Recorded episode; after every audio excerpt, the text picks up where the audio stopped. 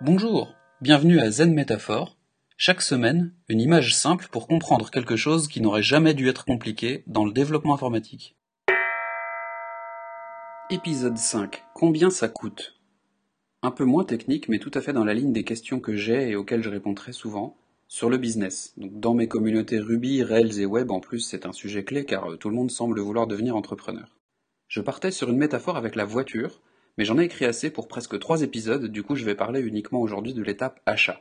Voici quelques rappels, forcément incomplets, hein, mais on pourra étendre la discussion si ça vous intéresse, sur l'achat de logiciels B2B, c'est-à-dire d'entreprise à entreprise, et pas de B2C, d'entreprise à particulier.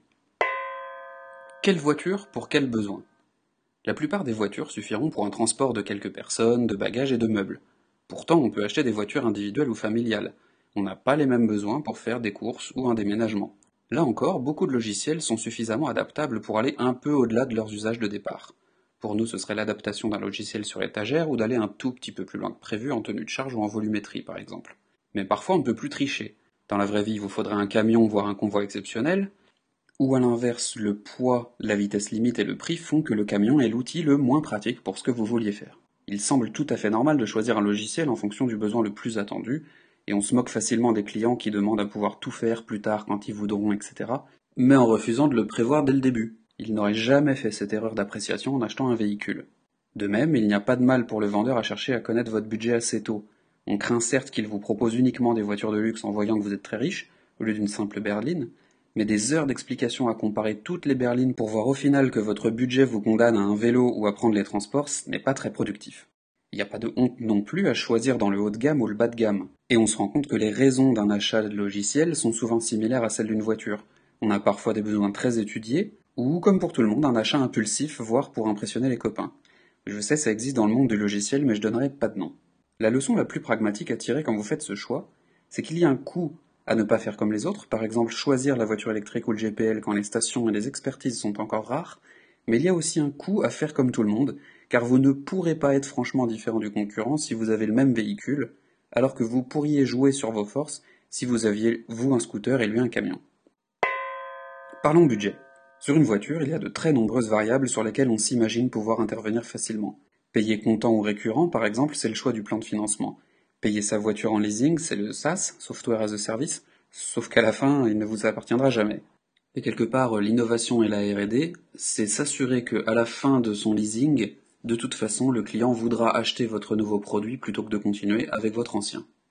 Achat impulsif ou de longue recherche Idem, chaque personne ou entreprise peut décider de faire l'achat d'un logiciel A de la manière la moins rationnelle qui soit et ensuite essayer de trouver des raisons a posteriori. Ou à l'inverse, ils peuvent lister toutes les fonctionnalités souhaitées, X, Y, Z, et chercher ensuite le produit qui correspondra le mieux à leurs attentes.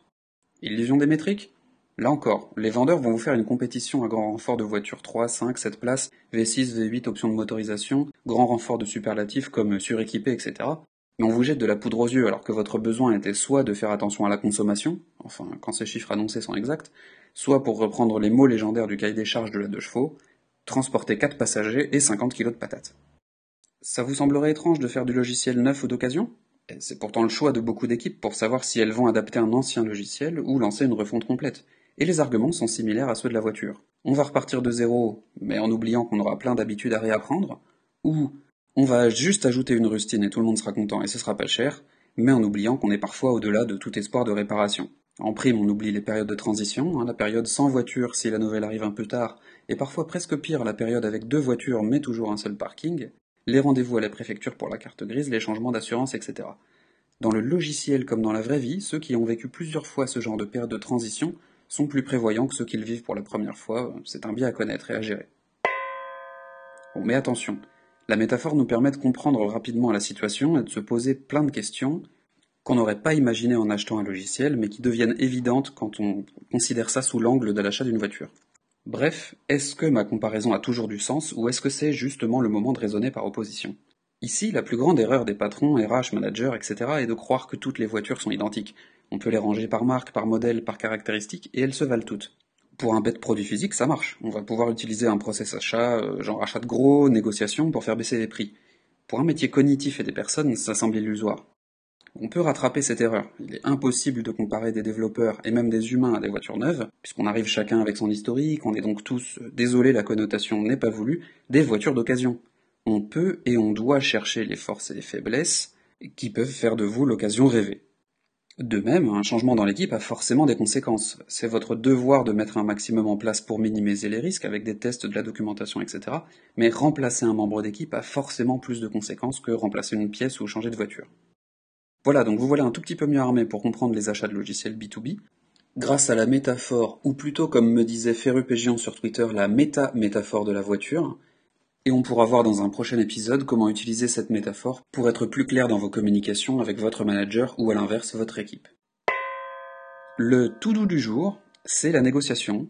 Vu tout ce qu'il y a à apprendre, je vais faire l'impasse, hein, c'est euh, bien plus qu'un seul épisode.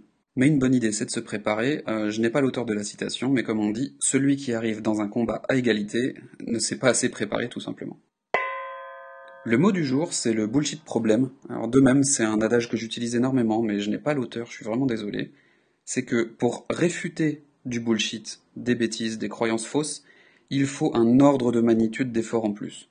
Et quand je dis ordre de magnitude, ça peut être simplement une bêtise que quelqu'un a entendue, ça lui a pris même pas une minute, et derrière, il vous faudra à vous plus d'un an de travail et de conviction pour lui faire oublier cette chose-là.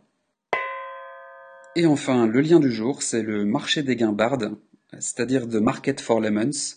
Aux États-Unis, on utilise le mot pitch, une pêche, pour une voiture d'occasion qui est en fait une bonne occasion, un truc en super bon état, et le mot lemon, donc citron, une guimbarde, une caisse vraiment pourrie.